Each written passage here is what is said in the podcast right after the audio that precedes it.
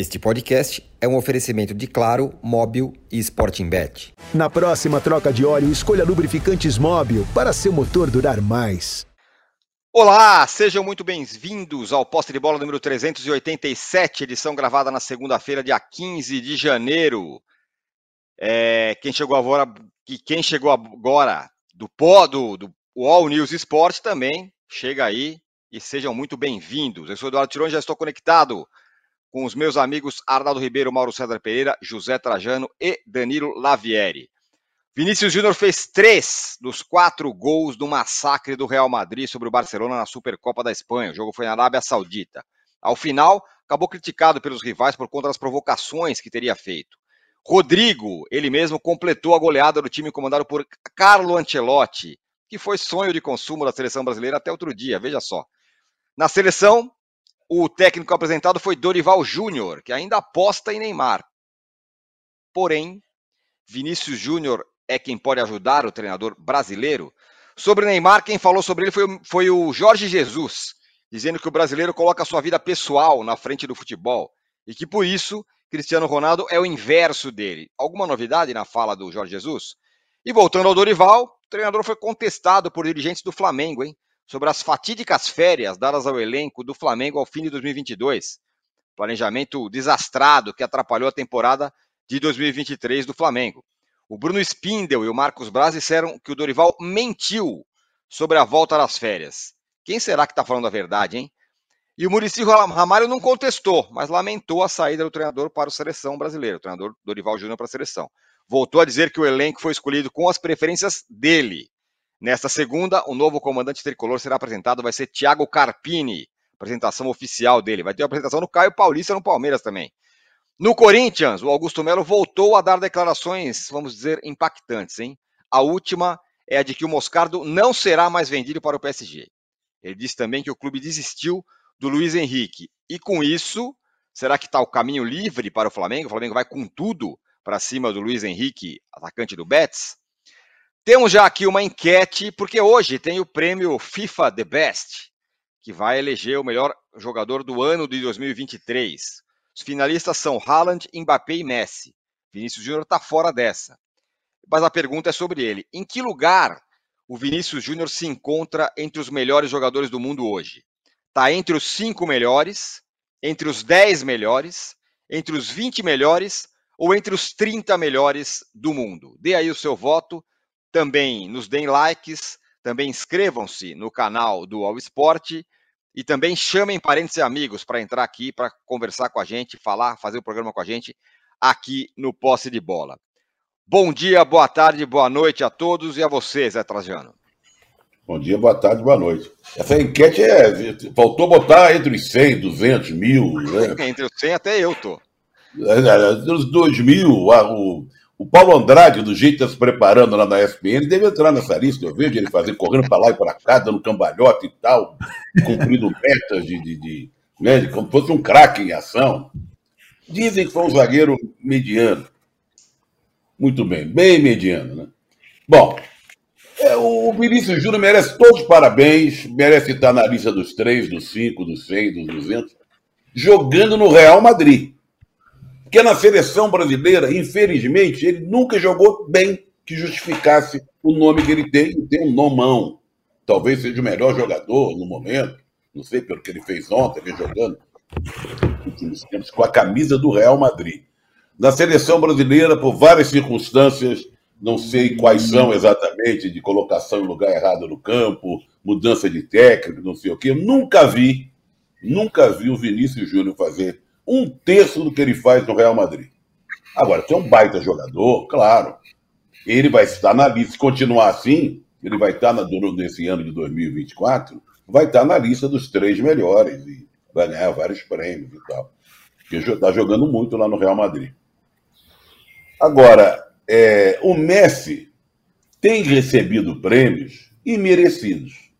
Claro que o Messi talvez seja o maior jogador do mundo em atividade ainda mas não em ação. Criatividade, porque ele entra em campo ainda. Mas ele já é um, quase um ex-jogador em atividade jogando nos Estados Unidos, no uhum. lá em Miami. Claro que o Messi tem uma história do futebol magnífica, está na minha lista dos maiores jogadores que eu vi em todos os tempos.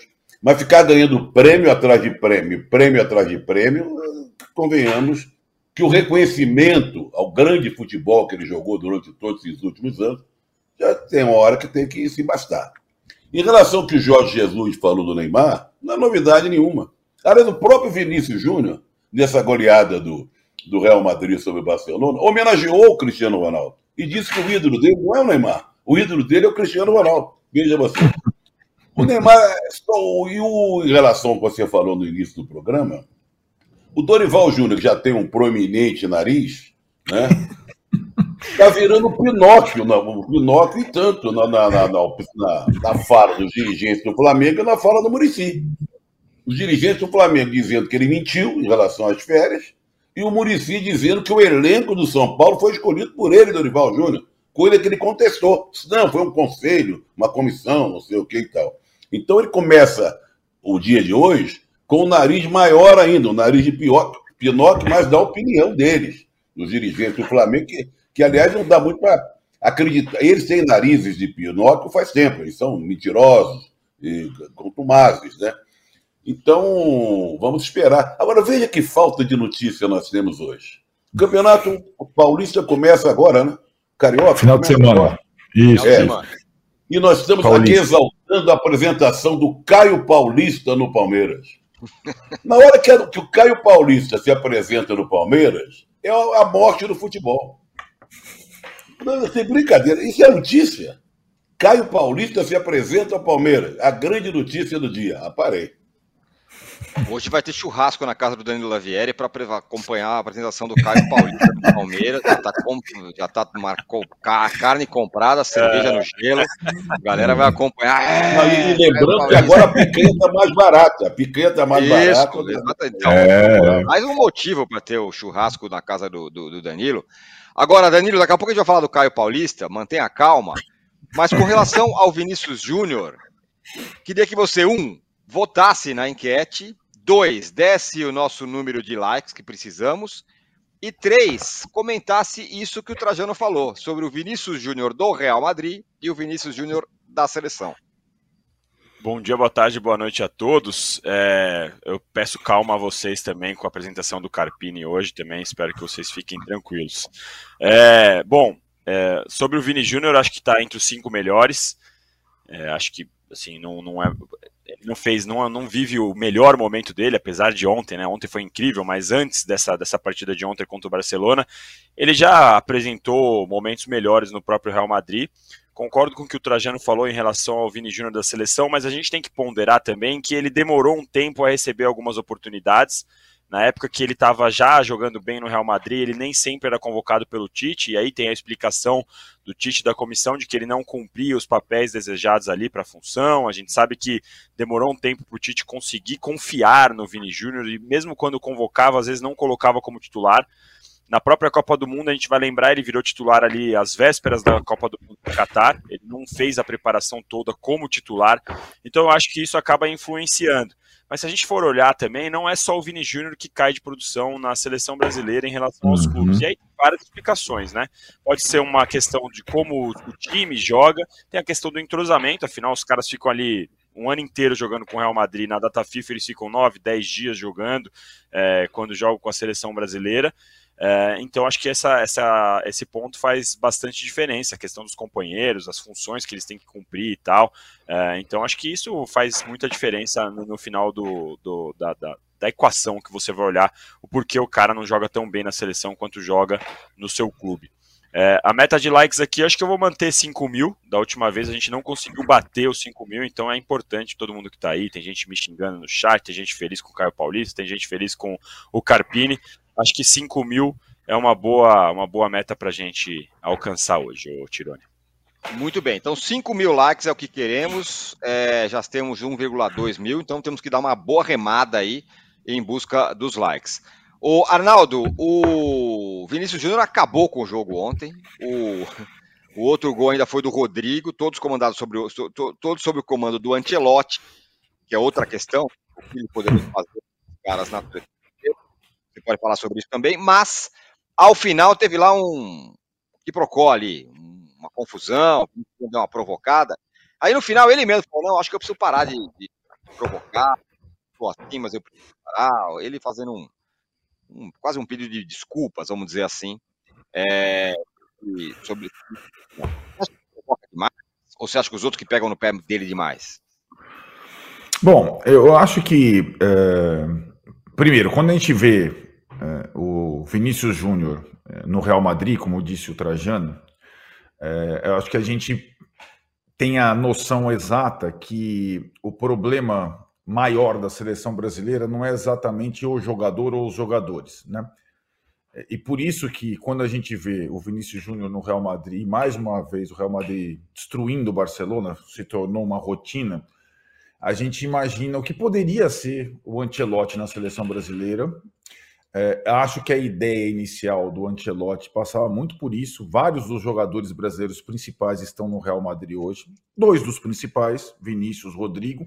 O Éder Militão também é um dos principais, mas se machucou seriamente no início da temporada. E de fato a coisa poderia ser bem melhor. É, antes de entrar na provocação ou nas provocações do Vinícius, eu estou muito com, com, o Danilo. Eu acho que a, a, o que a gente viu nos últimos anos, é, na era Tite, na pequena, no pequeno recorte de início, foram seis anos de Tite e seis jogos do Diniz. É uma diferença grande, eu admito. Mas foi um desperdício em relação ao jogador brasileiro na seleção. Né? É, o Vinícius talvez seja o maior exemplo.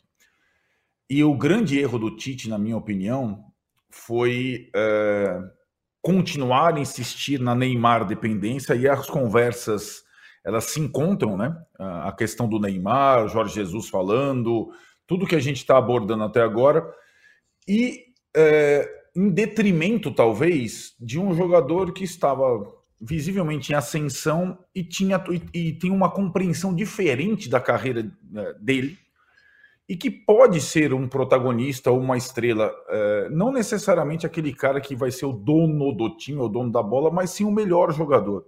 O Vinícius Júnior é há muito tempo o melhor jogador brasileiro, em atividade, né, Trajano? Não exatamente como o Messi, é, na prática. E, e, acho que na seleção ele nunca foi é, tratado como tal. E tratado como tal não é dar regalia a ele, não. É, enfim, ter um sistema de jogo que facilite o trabalho dele. Se vocês repararem, o Vinícius Júnior, depois da saída do Benzema no Real Madrid, ele joga de uma outra forma, né? É, então, o Real Madrid hoje não tem um centroavante é, típico como era o Benzema, e muitas vezes o Vinícius tinha que jogar em função do, do Benzema, e o Ancelotti conseguiu, tanto com o Vinícius como em relação ao Rodrigo, mudar o jeito deles jogarem e eles vêm jogando bem. O Real Madrid é a maior prova da, da independência em relação ao jogador de futebol. Muito se deve ao Ancelotti. Saiu o Cristiano Ronaldo, o time não acabou.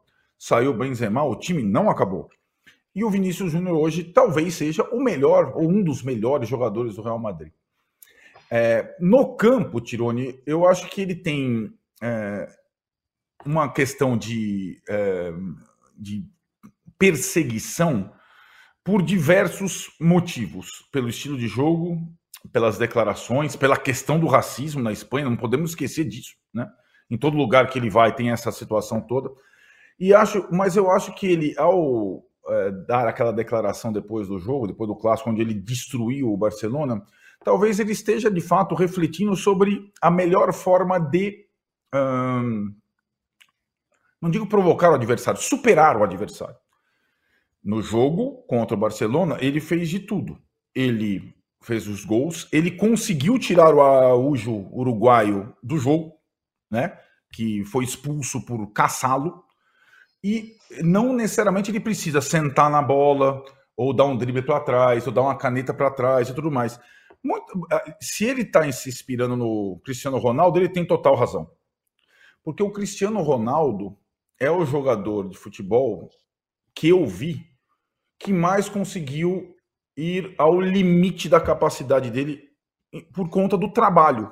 Simplesmente isso. Ele não tem o dom do Messi, nunca teve, ou do Maradona, ou, do outro, ou de outros jogadores, mas ele de fato leva aquilo, a, a profissão de jogador de futebol, como algo muito sério, como algo e está indo além da capacidade dele, da idade e tudo mais. e a história recente dos grandes ídolos brasileiros de futebol, nenhum deles encarou a profissão de jogador ou a vida de jogador como o Cristiano Ronaldo. Nenhum deles. Nem o Neymar, nem o Ronaldinho Gaúcho. Então, o Vinícius, talvez se espelhando nesse jogador Cristiano Ronaldo, ele consiga ser, não só no clube dele, como daqui a pouco na seleção brasileira, o jogador mais importante da geração dele. Vai depender também do treinador, viu, Tironi? Aí o Dorival é, precisa fazer o que é, Tite e Diniz não conseguiram fazer. Aproveitar bem um talento nato, é, um jogador que está é, pedindo passagem e é, digamos que a entrevista do Dorival, embora ele passe pelo Neymar, acho que ele já trata a seleção pós-Neymar.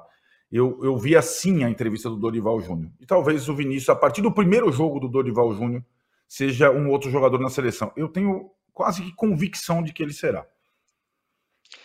Muito bem. É, o, na, na, coletiva lá, né, que o Dorival deu, Mauro, ele falou, não, porque o Neymar é um dos três melhores jogadores da atualidade, se voltar vai ser muito bem recebido e tal. Mas talvez, talvez a maior ajuda que ele pode ter pode, pode vir o Vinícius Júnior. Eu não vou falar para você votar nessa enquete, porque você, você é absolutamente contra esse tipo de coisa. Não vou te exigir falar é, sobre a enquete. Mas pode falar sobre o Jorge Jesus, que falou do, sobre o Neymar é muito um garoto muito legal, muito afetivo e tal, mas no futebol mesmo o Cristiano Ronaldo é o inverso dele. Falou, JJ, é até uma obviedade, né? Uma coisa óbvia, né? Isso aí todo mundo tá vendo. O Neymar tem mil e uma preocupações, outras prioridades, né? É, e o Cristiano Ronaldo, ele só virou Cristiano Ronaldo e conseguiu rivalizar com o Messi em determinados momentos praticamente toda a carreira, né? em alguns momentos mais, em outros menos, em função da sua dedicação. Né? Ele é um atleta na acepção da palavra, e se quiser jogar com 40, 40 e poucos anos, vai continuar jogando. Claro que pode cair um pouco o nível, mas ainda vai ser decisivo em algum lugar do mundo onde ele quiser jogar, seja em Portugal, seja no Brasil, seja lá na Arábia Saudita, enfim. É, então, assim, vale a declaração por ser o técnico do time do, do, do, do Neymar, que provavelmente vai metê-lo no banco quando ele voltar da lesão, porque o time dele está passando o rodo em todo mundo lá no, no futebol saudita, e não tem sentido você imaginar que o Neymar vai voltar e vai virar titular imediatamente, vai ter que capinar sentado para conseguir arrumar um lugar no time. Né? Essa é a tendência. Ainda mais a gente conhecendo o Jorge Jesus, sabendo como pensa o português. Não vai dar colher de chá. Lembrando que ele foi contra a viagem do Neymar para o Brasil para jogar para a seleção, porque ele não estava em condições. É. E aí, para piorar, ele sofreu uma lesão. Né? Sofreu uma lesão. Agora, o que o Ronaldo falou sobre o Vinícius é muito importante. Né? É, o Carlo Ancelotti, ele usa os seus jogadores e os explora ao máximo, no sentido, no bom sentido. Ou seja, tira o melhor dos seus jogadores. E é muito claro que a função do Vinícius mudou. Você olha o mapa, inclusive, de calor, você vê que ele está muito mais presente dentro da área do que antes, quando tinha Benzema, ele de um lado, o Rodrigo do outro. Até peguei ontem na minha rede social, botei lá o mapa de calor do jogo contra o Manchester City 1 a 1 antes da eliminação né, da, da, da Champions League passada, depois foi goleado e foi despachado o Real Madrid. E o jogo de ontem, você vê o Vinícius menos na ponta, mais dentro da área agora. Por isso também a sua presença como artilheiro. Lembrando que o próprio Cristiano Ronaldo passou por essa transformação. Eu, eu acho que ontem, mal comparando, o Vinícius era algo que lembra um pouco o Bruno Henrique. É aquele ponta que entra na área para fazer o gol, sem a capacidade do cabeceio do jogador do Flamengo, mas com a velocidade e com o poder de decisão, fazendo gols, melhorando nos seus arremates, que é muito importante, né? É, especialmente quando ele driblou o goleiro para fazer um dos, um dos gols da, da vitória do, do, do Real Madrid. O Real Madrid adora jogar de contra-ataque, jogar em velocidade, transição, velocidade. O Ancelotti sempre gostou de montar suas equipes assim. O Barcelona propicia a ele essas possibilidades. Acho até um pouco ingênuo em alguns momentos a forma como o Barcelona se apresenta assim e oferece aquilo tudo para o Real Madrid. Aí toma um coco e no próximo jogo está arriscado a fazer tudo igual, não mudar a estratégia, né? É, e isso também explica um pouco a derrota. Agora, eu penso um pouco diferente sobre o Vinícius na seleção. Acho que o Vinícius na seleção foi vítima de, de uma teimosia do Tite. O Tite o escalava é, mal, é, parecia mais preocupado em explorar o Vinícius em funções defensivas, que é claro que ele as tem e tem que ter, né? mas mais preocupado com isso do que explorar o seu potencial ofensivo. Então houve jogos em que ele tinha que ficar ali ajudando o lateral e tal, e tinha poucas tarefas ofensivas, porque no time do Tite, o Neymar podia ficar sentado no banquinho lendo o jornal, ele lê jornal, não sei, ou no, Instagram, mas combina mais com ele. No Instagram ali postando coisa, e quando a bola chegasse, ele levanta e corre atrás dela. O Neymar não tinha tarefa nenhuma sem bola. Sempre foi assim. Criaram uma situação favorável para o Neymar jogar. E para isso, Gabriel Jesus já foi sacrificado, Vinícius foi sacrificado, Richardson tinha que ser sacrificado, Rodrigo, qualquer um, qualquer jogador. E na Copa, o Vinícius era o melhor jogador dos, dos atacantes, do bem para frente, era o melhor jogador do Brasil, participando de gols, fazendo gols, e sempre era sacado. Foi sacado contra a Coreia, foi sacado com 19 minutos contra a seleção da Croácia. Vamos lembrar, é. quando o Brasil. O Vinícius não está mais em campo, ele era o melhor atacante brasileiro da temporada. Qual técnico vai tirar o melhor jogador? O Modric ia sair? Nunca!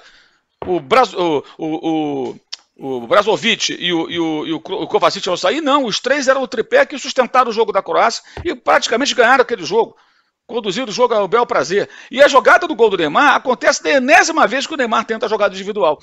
Numa das jogadas que o Neymar teve a bola, o Vinícius apareceu livre, primeiro tempo ainda, ele não dá o passe, ele tenta jogar sozinho. Então a seleção era feita para o Neymar. Isso sufocava os demais jogadores. Vários, perdão, foram prejudicados por isso. E é curioso que o Vinícius tenha virado esse personagem, entre aspas, polêmico, depois que ele saiu de um silêncio é, que durou um bom tempo, sendo sempre alvo de racismo, e resolveu comprar a briga. Aí agora até a comemoração dele gera polêmica. Não é coincidência, gente. É evidente que não é coincidência. Enquanto o moleque estava quietinho na dele, só sendo atacado pelos, pelos racistas, pelos covardes, pelos clubistas, pelos imbecis, né? Tudo bem, deixa ele quieto. Agora a comemoração é desrespeitosa, tudo que ele faz agora gera polêmica. É uma briga que ele comprou e que ele vai ter agora que enfrentar. Eu daria a mínima para essas malas que estão reclamando. Ah, que comemorou assim, assado. Não enche o saco. Outro dia lá em Valência, os caras fizeram o que fizeram. Aí no final tinha gente lá na Espanha que queria que ele se desculpasse, que ele era o vilão, ele era o culpado. Que coisa mais ridícula, que absurdo. Então, assim, ontem acho que foi mais uma. uma a, a gente viu ontem, eu acho que um, up, um upgrade, né? Do Vinícius. Ele numa outra função, graças a essa também capacidade do seu treinador, como o Arnaldo destacou, de explorar o que ele tem de melhor.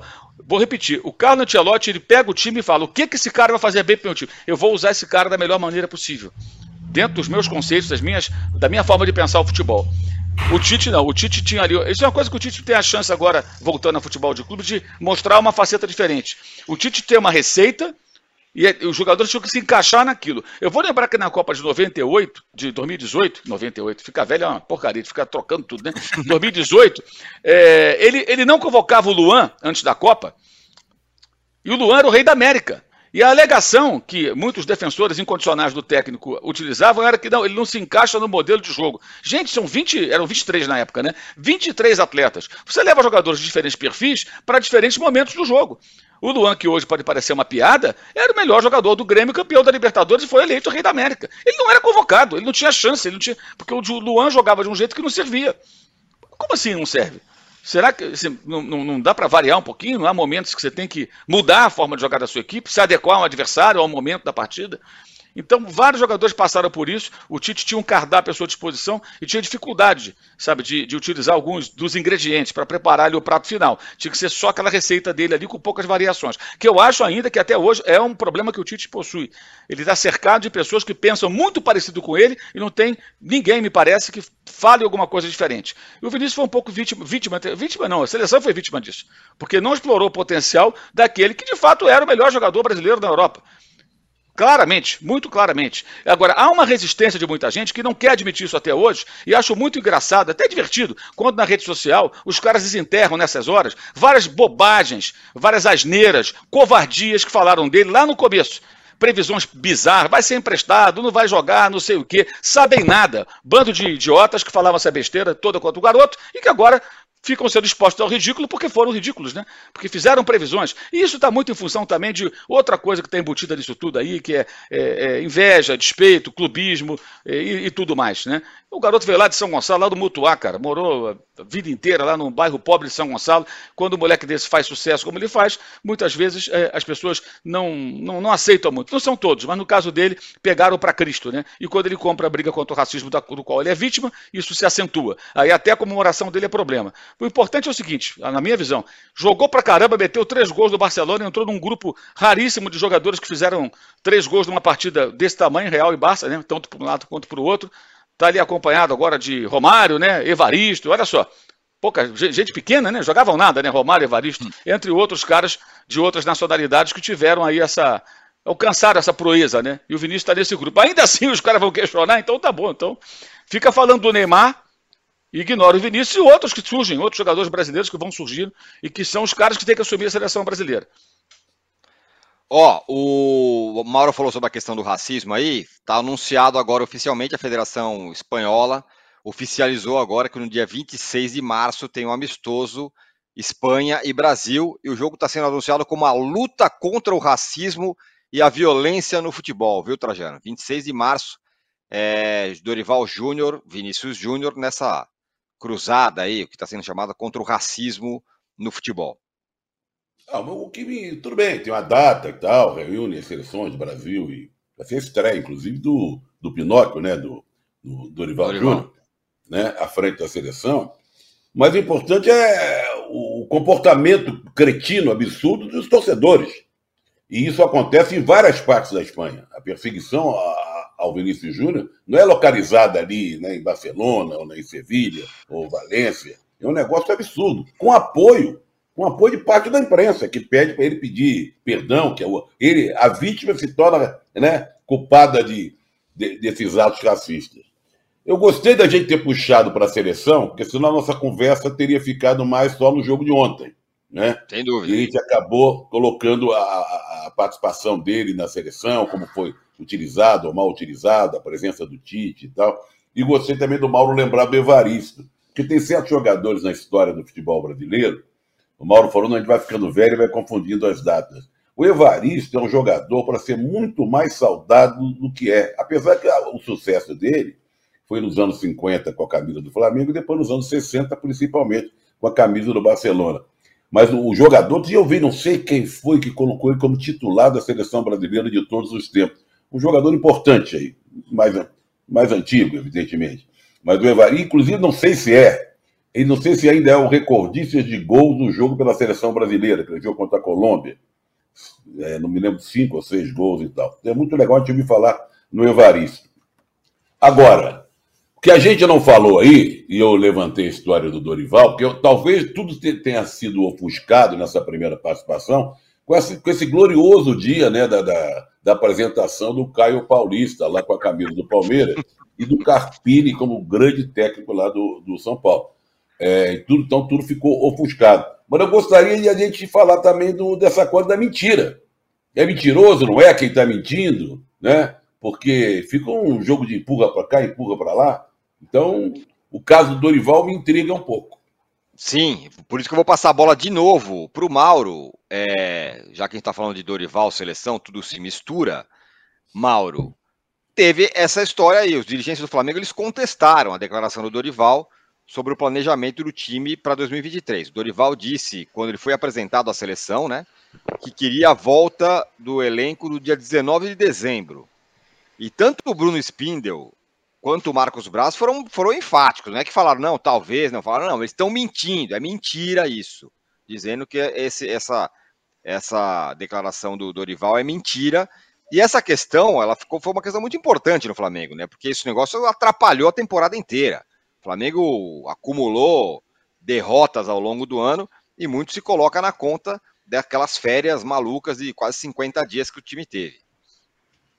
É, 42 dias exatos de férias eles tiveram. É, primeiro tem que deixar claro uma coisa: todo mundo está errado ali.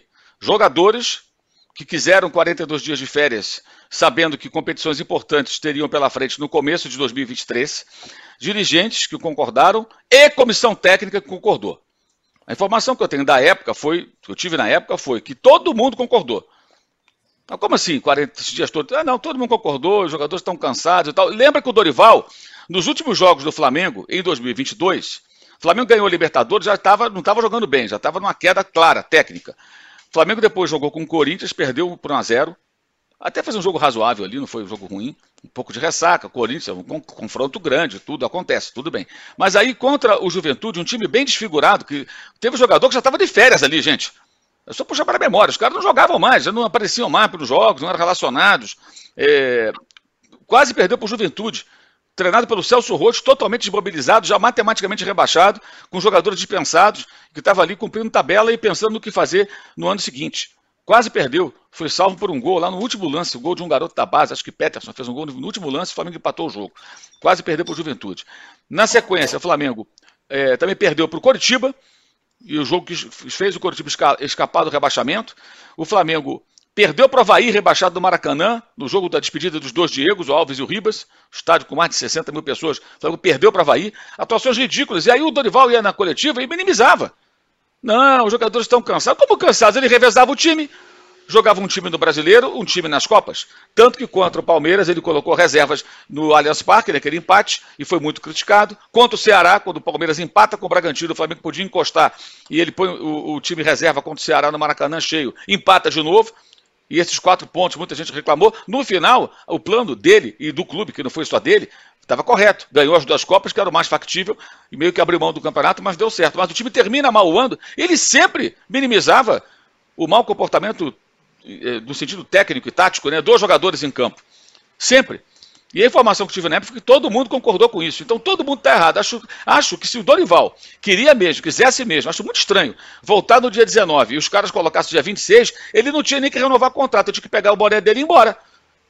Que técnico é esse? Que, você imagina que o Abel Ferreira vai chegar no Palmeiras e falar: olha, vamos voltar dia tal, depois dos 30 dias. Aí vem alguém e fala: não, não, vamos voltar 12 dias depois disso aí, 15 dias depois, vamos dar férias para os garotos.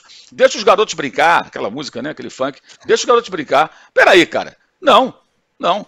Ah, mas o Abel tem um tamanho. O Dorival tinha tamanho no Flamengo, ele foi campeão da Libertadores e campeão da Copa do Brasil. Então, me parece muito estranho isso tudo. Agora, de uma coisa, ninguém escapa. Todos estão errados. Todos estão errados. Claro que sempre vai ser a palavra de um contra do outro. Né? Acho que o Dorival deveria também se envergonhar de falar, ah, eu queria dia 19, mas fui voto vencido. Que técnico é ele, pô? Que não, não, não, não impõe. Porque aí a questão não, não, é, não é de uma escolha por, por, gosto pessoal. É o lógico, você tem que voltar depois de 30 dias e começar a trabalhar. Aí vem a, biz, a bizarra argumentação dos dirigentes do Flamengo. Não, que o Palmeiras voltou dia tal, teve não sei quantos dias, mas não interessa o Palmeiras. O Flamengo trocou de técnico, gente. E o Palmeiras não tinha aquelas competições todas no começo do ano. O Flamengo tinha todos aqueles jogos, Supercopa, Recopa, Campeonato Carioca, é, Mundial de Clubes, tudo encavalado, até Taça Guanabara no meio, eram várias taças que estavam em disputa, com viagens inclusive. E o Flamengo tinha que ter pensado nisso. A, a temporada era muito atípica, peculiar, especificamente do Flamengo, diferente dos demais. E era um novo técnico chegando. Ah, mas o Vitor Pereira só podia trabalhar dia 2. Nada impediria que a comissão técnica do técnico português começasse a trabalhar no dia certo, depois da, na volta da, das, das, das, férias, e fazendo a parte física, toda a preparação, até o trabalho com bola, com o auxiliar poderia começar com a orientação passada pelo Vitor Pereira, aí no dia 2 ele já assumiria, o time estaria já num outro estágio. E isso impactou sim na temporada inteira, porque aí ficou batendo cabeça, o técnico caiu, entra outro, troca todo mundo, troca preparador físico, e foi aquele ano todo atribulado, que acabou resultando o quê? Nenhuma taça, nenhuma conquista, um ano de fracasso de um elenco tão caro, de um clube com tanto dinheiro investido no futebol. Então, acho, acho ninguém escapa dessa, inclusive os jogadores. Jogadores, dirigentes, comissão técnica, presidente do clube que não fez nada, poderia dar uma pancada na mesa. Que negócio é esse de 42 dias? Vamos voltar no dia certo. Vamos cumprir aqui. São 30 dias de férias? 30 dias, volta, vamos trabalhar pensando em 2023. Então todos foram condescendentes, omissos e concordaram. Agora fica esse jogo de empurra. Né? Agora também acho estranho que o Dorival tenha falado disso só agora. É que a gente é muito mais fácil de bater nos dirigentes do Flamengo. Então é que eu estou batendo em todos eles. O Dorival está errado, os dirigentes estão errados, os jogadores estão errados. Ninguém escapa, gente. Agora fica esse jogo de empurra para parecer, ah, o vilão está lá, não sou eu. Não, todos são vilões. A torcida do Flamengo, se parar para pensar, ela não vai perdoar ninguém. Nem o Dorival, nem os dirigentes, nem os jogadores. Inclusive o jogador que foi homenageado agora e que adorou tirar 42 dias de férias e que dá entrevista em podcast depois falando que gostava do técnico gostava do outro. Essas pessoas pensam primeiro nelas, nas suas conveniências e não no clube. E o torcedor ingênuo cai na conversa fiada dessa gente que coloca o clube muitas vezes segundo. Não é só o Neymar que tem outras prioridades, não. Tem muita gente mais preocupada em tirar férias, além dos 30 dias, que já é mais que o suficiente, né? Do que é, em pensar no time, em trabalhar para o time jogar bem, ser competitivo, o que não foi no ano passado.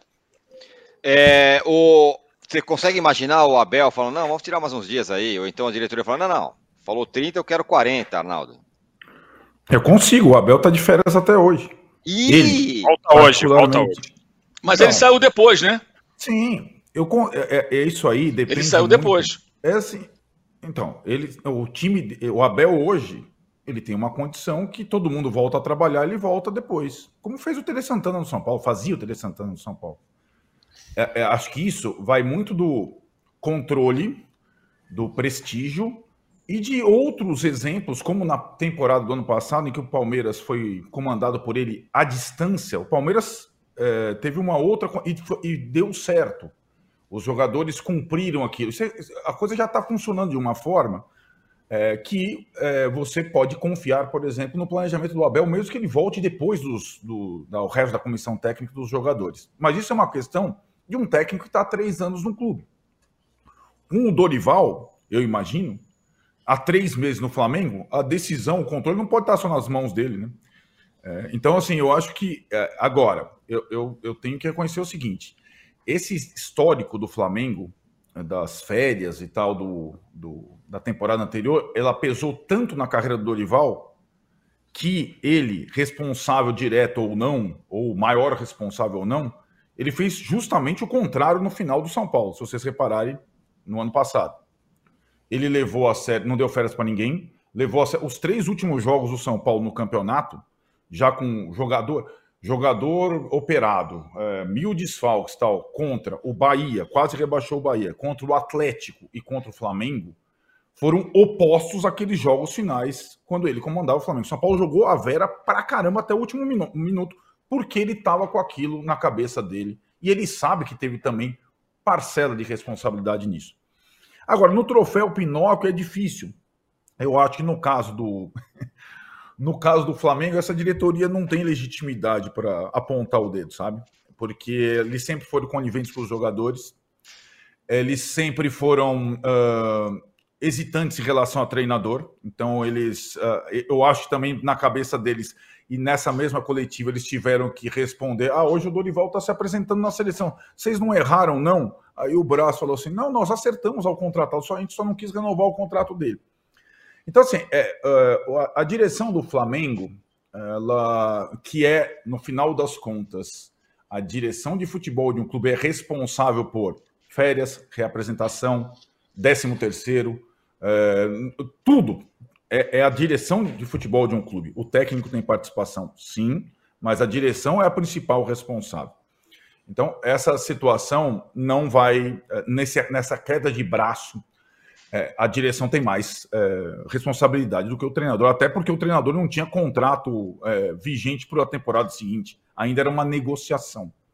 O Dorival, é, aí respondendo ao, ao, Trajano, a questão de, do, do Pinóquio, talvez ele não minta, mas ele não quer conflito com ninguém, e muitas vezes ele tem responsabilidade nas coisas é, que, dependendo do discurso e da análise, ele ele, ele digamos, não, não, ele passa meio que despercebido nessa situação toda.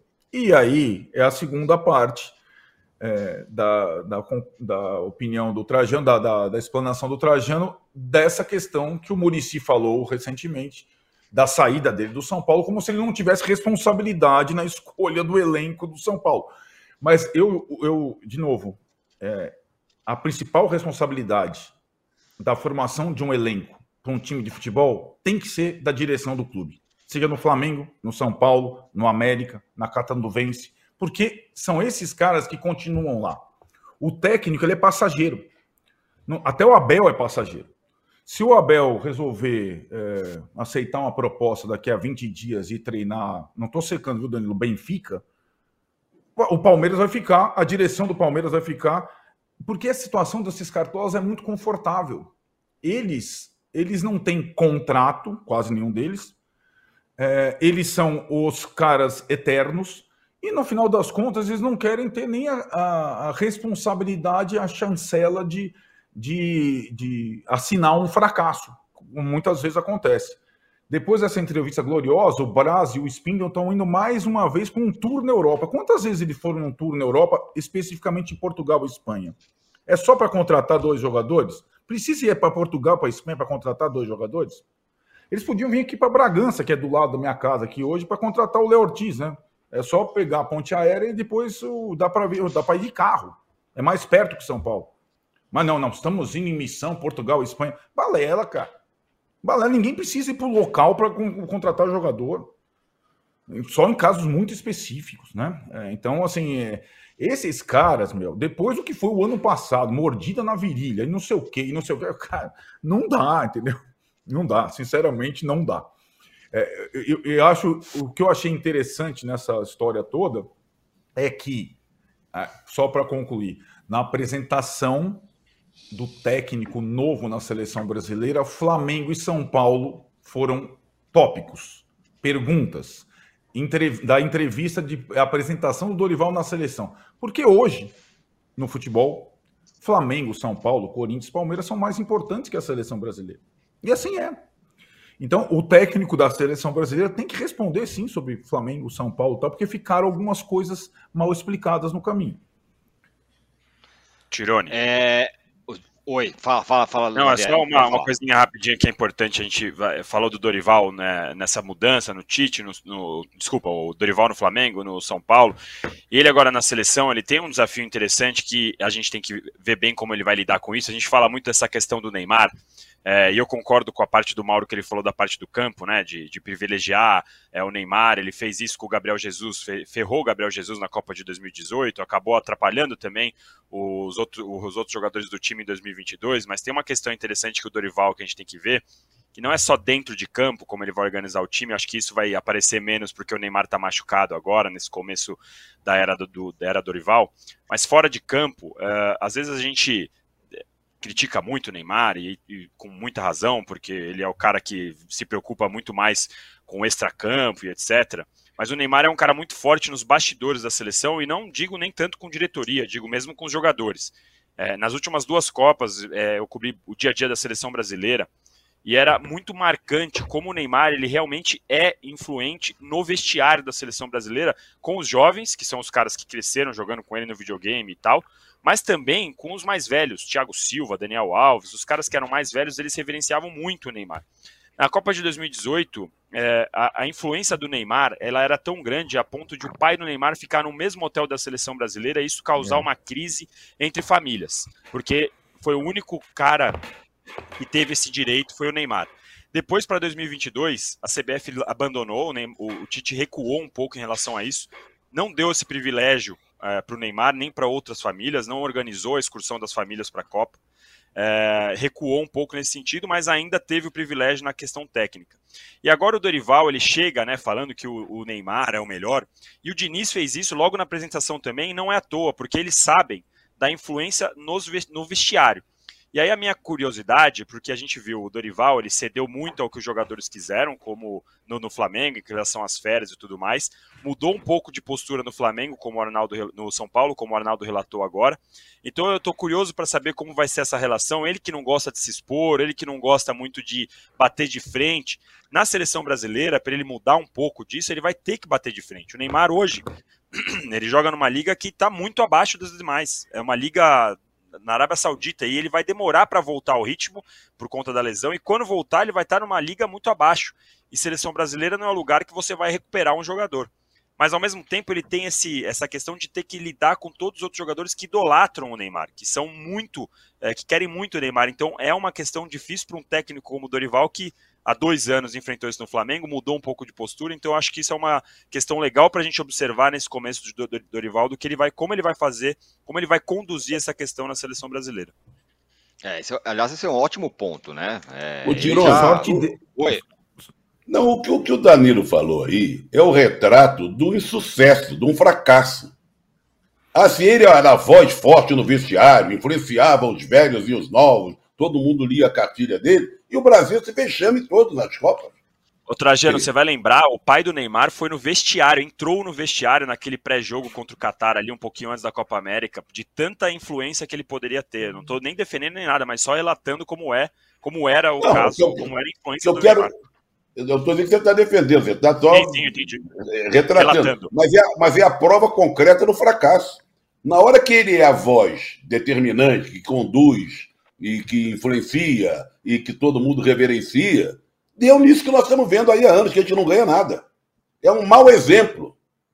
Por mais que os jogadores idolatrem ele, ele é um péssimo exemplo para os novos e esses velhos. Aliás, um dos velhos está em cana, né? Está em cana e vai pegar uma pena pesada, Daniel Alves, que o pai dele, que você citou aí, emprestou advogado e deu uma grana também para tentar livrá-lo da cadeia.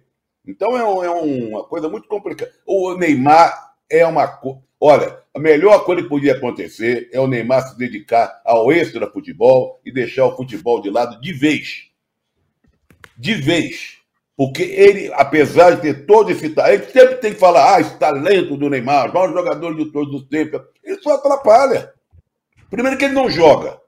Está sempre machucado. Dá, vamos ver que dê azar, infelizmente, machuca, contusões sérias, não, não, tá. Não é? E entra em campo e é aquilo que o Mauro falou, ele fica lá jogando Instagram, jogando um sei lá o quê, Pepe, esperando a bola chegar, e todo mundo corre para cá, corre para lá, em função dele. Ou seja, a presença dele é negativa. Nos últimos anos tem sido negativa. E o, todo técnico que assume, com medo, querendo compor com os jogadores, sei lá com quem, com os dirigentes, com sei lá, primeira coisa que fala é do Neymar. Eles deviam esquecer o Neymar, voltar a falar do Neymar quando o Neymar estiver jogando futebol lá na Arábia e tiver em condições de ser chamado da seleção. Enquanto isso, esquece o Neymar. Esquece, deixa ele ficar fazendo festa, festança, sei lá o que e tal. Mas a primeira coisa que eles fazem foi o Fernando Diniz, que a gente achava que seria diferente, e agora o Dorival é falar do Neymar. Compor com o Neymar, exatamente. É, é esse retrato do Danilo é, é, bem claro, né? De como as coisas funcionam. É, o Neymar tem tanta influência, os caras vão lá tentando se, se, se acertar com ele. É, o... Além nesse da aspecto, história né, do. Né, tirando só, um, só, nesse aspecto, o Dorival é um homem de sorte, né? Ele não vai precisar escalar o Neymar, né? Até a é, Copa tá América, ele, tá, ele pode ter tá que falar, tá, fazer média e tal, mas escalar ele não precisa. Pois é. Então, é a primeira vez o Neymar não vai estar disponível por um tempo considerável. O Dorival nem sabe se vai ser. Que o Neymar é. vai visitar a seleção, vai assistir ah, aos jogos, vai para os Estados é Unidos ficar no camarote, assistir Isso, aos jogos. É, aposto. É, é, bem provável, é bem provável. Eu, espero, eu, espero, eu espero que eles deixem o Neymar entrar, até para visitar a seleção, as novas instalações da Grande Acomari, que parece estar em obra, e não fazer o que fizeram com o nosso histórico Moacir Barbosa, que foi barrado Isso. na porta da concentração, lá na Grande Acomari. Em 2006. o Neymar tem, tem, tem portas abertas, franquia é. permanente, é. né? Essa coisa toda. Agora, capaz do Neymar ser dono da Grande Acomari, a gente não sabe, né? Capaz. É ele dela alugar, ele dela alugar para a CBF, a Grande Acomari. Precisa fazer a troca de óleo? Escolha os lubrificantes Móbil para seu motor durar mais. Alta tecnologia e garantia de qualidade para todos os tipos de veículos. Se tem movimento, tem móvel. Agora, o Arnaldo, além dessa história lá do, do ainda voltando ao Dorival, além dessa história do, do, do Flamengo lá, mentiu, não mentiu, o Murici deu entrevista e falou: olha, ficamos todo mundo meio chateado, não com ele, mas com a situação, porque sim, o time, o Ferreirinha veio aí porque a gente não tinha contra-ataque, o cara queria jogo de contra-ataque, o Eric, não sei o que e tudo mais também não, não, aliviou, não, com relação a quem montou, enfim, o elenco. Você acabou de falar um pouco, não, não deveria ser assim, mas é. E, e, e nessa, então, quer dizer, o Carpini que vai, que vai é, ser apresentado capinar. hoje. É Carpini vai capinar. Carpini vai capinar. Vai lá, vai lá pegar, exato. Vai lá pegar o time do Dorival, né? vai. Vai sim. É, assim, eu acho que essa, as entrevistas recentes do Murici, elas revelam algumas coisas, né? É, especificamente em relação ao sim do Dorival à seleção, o Murici sinceramente esperava que, diante da bagunça da CBF atual, as confusões do Edinaldo, Ancelotti primeiro, depois de início, que o Dorival não trocasse o que ele diz, entre aspas, o certo pelo incerto. Né? É, o certo que é bem relativo, seria a permanência no São Paulo, um contrato longo e tudo mais, etc, e tal, oferta de renovação. Mas o Dorival não titubeou em nenhum momento e, e o município ficou surpreso com isso, com essa decisão. Ele, sinceramente, era o cara do São Paulo. O presidente já desconfiava e tal, os demais, o Murici acreditava que o Dorival continuasse no São Paulo. É, não tem comparação essa situação agora com aquele é, não de Fluminense e Murici a seleção lá atrás, quando o presidente ainda era Ricardo Teixeira. Muita gente compara essas situações ou a decisão. Eh, são coisas diferentes em contextos diferentes, em épocas diferentes. Mas o fato é que o Murici, principal responsável pela contratação do Olival, se decepcionou. Achou que ele continuaria. E aí, talvez eh, por conta disso também, eh, ele tenha participado tão efetivamente nesse grupo que elege os técnicos do São Paulo, grupo diretivo há muito tempo, há milênios, como tem o grupo diretivo do Flamengo, ele tenha se empenhado tanto na contratação do Thiago Carpini, que ele entende ser um técnico promissor, brasileiro, que possa é, tocar o time do Dorival, né, Tironi? Tocar o time do Dorival. Aí, aí, aí você passando por jogo de clube, Trajano falou: quando vai começar? Começa o Paulista no sábado. Hoje apresenta o Carpini, sábado o Carpini estreia contra o Santo André com o time do Dorival. Aí a gente vai ter que perceber se o Carpini, o técnico novo na história, vai conseguir, no seu primeiro trabalho no clube grande, incrementar o time do Dorival. Assim como em qualquer lugar, é, o vestiário do São Paulo na época do Dorival estava dominado por algumas figuras, sobretudo o Rafinha, que se tornou capitão e principal responsável pelo time. O sistema de jogo já, já fluía naturalmente e o Carpini ele tem duas opções, ou que eu acho uh, igualmente arriscadas. Ou tentar continuar tudo do jeito que está. Ah, Rafinha, você é o dono do time. Vamos lá, Pablo Maia e Alisson. Vamos tentar. To... Só que aí vai, vai surgir uma, uma, um obstáculo para ele que o Dorival conseguiu contornar minimamente a tal da presença do Rames Rodrigues, de quem o Murici é tão entusiasta. Então, se for fazer o time do Dorival, não cabe o Rames Rodrigues. Se for colocar o time do Rames Rodrigues, com o Rames Rodrigues, vai sobrar outro figurão para fora. Digamos que a tarefa do Carpini agora é um baita desafio, eu acho, né? É, para quem passou pela Água Santa, Juventude e tal. E Ronaldo, cons... Fala, fala, Trajano. Agora, em cima do que você está falando, o fato do Carpini ser um técnico jovem, que eu até uma, uma aposta que eu acho interessante, não deixa. Não, não, a impressão que eu tenho é que o Murici cresceu. Cresceu. Ele respeitava mais o Dorival, porque tinha uma trajetória mais longa no futebol, alguns títulos e tal.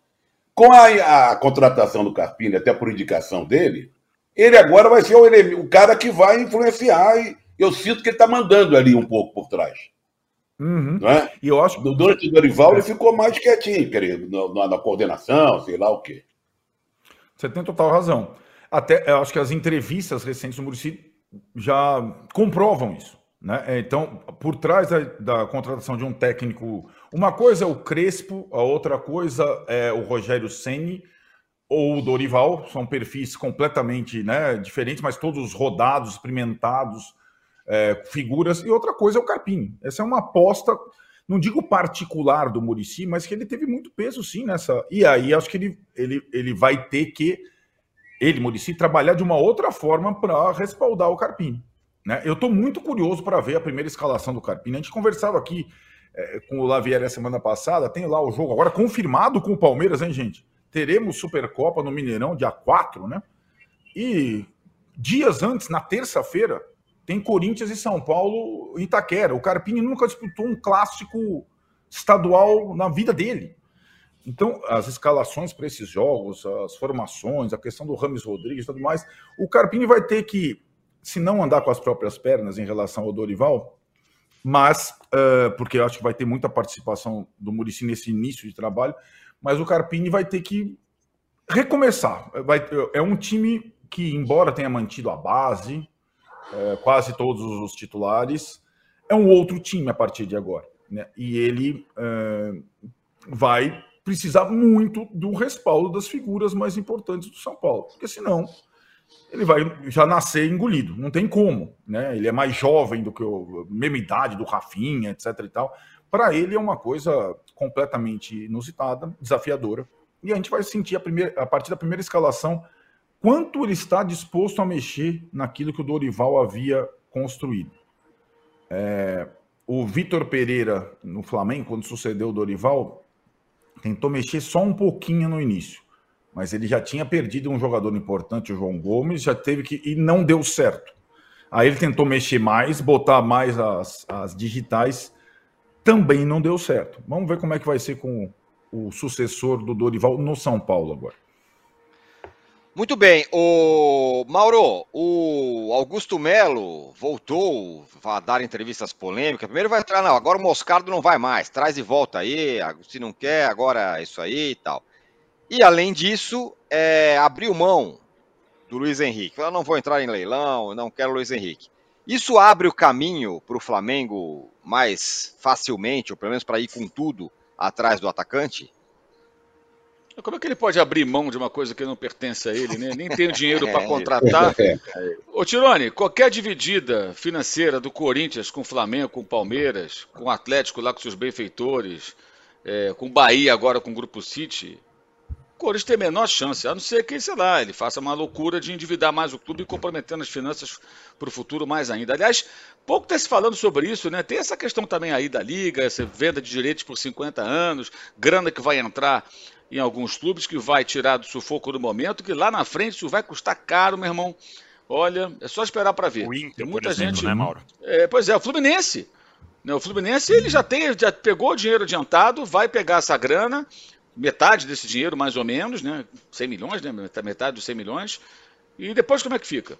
Então, assim, é, é, é, assim, pouco se fala sobre isso. O Internacional, tem vários clubes grandes que estão entrando nessa vibe aí que não vai custar barato lá na frente, não, cara. Porque você está comprometendo receita futura, só que o futuro virá. E no futuro virão também jogos, despesas, salários, pagamento de multa rescisória. Eu acho assim, é, o Corinthians fica atirando para todos os lados é como se estivesse numa, numa, numa situação privilegiada, a situação financeira é péssima, há uma condescendência de boa parte da mídia, um tratamento curioso dado ao novo presidente, pouco questionado, pouco questionado, né? E essa história do Moscardo é, assim, é muito curiosa, porque na verdade o Corinthians deixou de oxigenar as finanças com a não entrada desse dinheiro agora por conta das questões médicas do menino. Mas precisa, vai precisar desse dinheiro lá na frente. O Corinthians não tem condições de falar, não. É que nem aquela história da tal proposta de 30 milhões de, de euros do Liverpool pelo André, né, que o Fluminense teria recusado. Assim, não estou vou dizer que não, que não existiu, mas eu não vi, eu procurei na imprensa da Inglaterra, não vi nada sobre isso. Só vi alguns veículos de menor credibilidade reproduzindo o que saía aqui no Brasil. Houve mesmo essa proposta? Se, se houve, uma irresponsabilidade. O Fluminense poderia ter negociado a venda ao final do ano para segurar o jogador, como o Gabriel Jesus jogou em 2016 no Palmeiras e depois foi para o City. Né? Não vender pura e simplesmente, desesperadamente precisando de dinheiro. Não, como é que não vende Moscardo? Qual a condição que tem o Corinthians de falar, não, não vende, volta para cá? Não, tem que negociar com o PSG, meu irmão. Essa é a sua situação. Ver de que maneira pode é, é, proteger os interesses do clube. Eu concordo que é meio bizarro pegar o jogador, levar para o Catar, não, vão agora fazer aqui, examinar, operar, não, para o jogador. Então paga né? O jogador do Corinthians, por enquanto. Mas o Corinthians não tem condição de fazer nada disso. E, assim, você acha que o Corinthians tem condições de contratar o Luiz Henrique? Para o Flamengo já vai ser difícil. Jogou nesse final de semana, não faz uma grande temporada, a outra temporada dele foi muito boa, mas jogou pela primeira vez como titular e ficou 90 minutos em campo, o time venceu. Para o Flamengo vai ser difícil, para o Corinthians então. Até porque tem outra questão. Hoje, ao contrário do que acontecia há pouco mais de uma década, quando o Flamengo vai a, a, ao mercado, o Flamengo tem crédito. O Flamengo paga. O Corinthians, ao contrário, né? tem cobranças. Né? Perfeito. É, quem tem crédito e não teve muita dificuldade para contratar e para tirar jogador do que jogava no outro time foi o Palmeiras. Hoje se apresentará ele mesmo, meu caro Lavier. Caio Paulista será apresentado hoje. E aqui o, o, tem uma mensagem aqui do, do. Deixa eu pegar o nome dele aqui, ó. Do Ricardo Fialho. Sejamos justos, se a vinda do Dudu à época foi considerada um chapéu, a do Caio é no máximo uma touquinha, diz ele. Mas vai ser apresentado hoje, evidentemente vai ser perguntado sobre todo o rolo, vai, fica no São Paulo, no fim não fica no São Paulo, né, Danilo? Total, é assim, acho que a reação, o que o Caio Paulista pode agregar ao Palmeiras é menor do que a repercussão que teve esse, essa pulada de muro. O Caio Paulista é um jogador que pode jogar papel, lateral, de esquerda. Tá ruim o áudio do, do, do Danilo, hein? Não tá é. dando para ouvir. Deu uma falhadinha, deu uma falhadinha. Dá Quando falha você seu áudio. Elencando as Vamos lá, virtudes. vou falar. Aí, aí, aí, aí garotinho, aí, garoto. O Paulista é um, é um jogador que vai fazer mais barulho, na minha opinião, pela pulada de muro do que, do que ele pode fazer dentro de campo.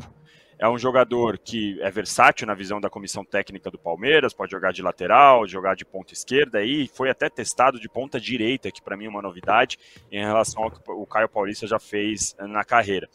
Mas acho que o barulho vai ser maior pela pulada de muro do que por, pelo que ele faz em campo. é uma questão de reflexão e nessa rivalidade Palmeiras e São Paulo, desde aquela, da, daquela vez, aquele episódio que o Aidar comeu banana, falando que o Palmeiras estava se apequenando e tal. E a gente vê muitas vezes esse episódio sendo lembrado pelos palmeirenses nessa contratação do Caio Paulista agora. Porque o São Paulo tinha lá a preferência, tinha lá a data, teve toda a questão da, da do, do e-mail do empresário, de não respeitar o acordo e tudo mais mas a verdade é que o Palmeiras conseguiu vencer uma concorrência com o São Paulo, com o São Paulo tendo a preferência, tendo um valor determinado e uma data determinada para comprar. Então acaba sendo lembrado esse episódio da banana do Aidar. Então é, é, muito mais simbólico fora de campo do que eu acho que ele pode agregar dentro de campo. Por isso que essa apresentação está causando tanto rebuliço, tanta, é, tanta espera por parte dos palmeirenses, ô Trajano. Mas eu concordo 100% com o que você falou. Não tem como falar que, putz, o Caio Paulista vai ser o nome da temporada no Palmeiras e tal. A gente brincou antes de começar o programa, né? Não vai mudar é, nada no, no, futebol do Palmeiras a chegada do Caio Paulista, mas fora de campo ela é relevante, especialmente porque o palmeirense ficou muito machucado naquele episódio. Vocês vão lembrar muito claramente o Aidar comendo uma banana na coletiva, um episódio grotesco, aliás, e dizendo o Palmeiras se apequenou e não sei o quê. E de lá para cá, todos, todas as vezes que o Palmeiras consegue alguma vitória do São, em cima do São Paulo, fora de campo especialmente, esse episódio é muito lembrado, por isso que tem esse reboliço todo. Mas dentro de campo, eu acredito que o Caio Paulista vai ser mais um dos operários ali do Abel, daqueles caras que podem até ter um gol importante numa partida, como o Breno Lopes faz em alguns jogos, como fez na final da Libertadores, mas não é um cara que tecnicamente vai mudar o patamar do Palmeiras. Era a apresentação do Allan Kardec, né? Do episódio da banana. do Allan Kardec no São Paulo. Ou a contratação do Allan Kardec. E, e é, eu acho que é mais ou menos aquilo. É, o Allan Kardec também acabou sendo vítima da, da expectativa. Ele nunca foi um jogador, vamos combinar, né? De, de parar o semáforo, como diria o outro. E ninguém lembra é, do que era o Allan Kardec. Lembra do episódio Lembra mais desse então, episódio, então, né? Exato. Exato. Se você falar parar o semáforo no Rio de Janeiro, você vai tomar uma surra. Ninguém né? vai saber o que, que é que você está falando. Exatamente. É bolacha parado no semáforo. É lá em Niterói, é, terra do Mauro, então, vou te jogar um balde d'água da, da, da Bahia, do Guanabara, semáforo. Agora, por lado de muro, por lado de muro, não vai superar do Leandro e do Renato na época do Tele, né? Isso, hum. esse sim. Aí foi literal, né? Aliás, o, o, o, Renato deu entrevista pro, no podcast do Casagrande, ele recontou essa história, falou de novo sobre essa história da, na véspera da Copa de 86, quando ele o, quando o Leandro é, ia ser cortado pelo Tele porque tinha saído da concentração, e o Renato também, ele ia cortar só o Leandro, o Renato falou, eu vou junto. Aí os dois foram cortados. Muito bem, fim de papo aqui no nosso posse de bola. Nossa enquete ficou assim, hein? Em que lugar Vinícius Júnior se encontra entre os melhores jogadores do mundo? Entre os cinco melhores, 66%. Entre os 10 melhores, 25%. Entre os 20 melhores, 4%. Entre os 30 melhores, 5%. Chegamos a 4.100 likes. Faltou aí uns 900. Tá bom, tá bom. Offline bate, offline bate depois a meta. Valeu, Mauro, valeu, Trajano, valeu, Danilo, valeu, Arnaldo. O posse de bola fica por aqui. Ainda hoje, às 11 horas, tem o de primeira com o PVC a Domitila Becker. E às 18 horas tem o fim de papo com a Marília Ruiz e o Renato Maurício Prado. Tá bom? Amanhã a gente está de volta. Valeu, tchau.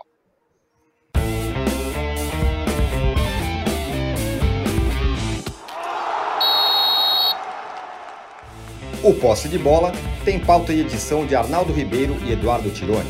Produção e coordenação de Rubens Lisboa. A distribuição é de Rafael Bellatini. O editor do All Sport, o Thiago Biasoli Moller. Editor assistente do All Sport, Patrick Mesquita. A operação de ao vivo é de Paulo Camilo e Fernando Moretti. Coordenação de operações de Danilo Esperandio. Motion Design de Felipe Dias Pereira. Direção de arte de Daniel Neri e Gisele Pungan. O editor-chefe do Allmove é o Felipe Virgílio. O editor-chefe de esportes, o Bruno Doro. O gerente-geral de imóvel, o Antônio Morel. Gerente-geral do All Sport, José Ricardo Leite. E o diretor de conteúdo do UOL é o Murilo Garavello. Qual?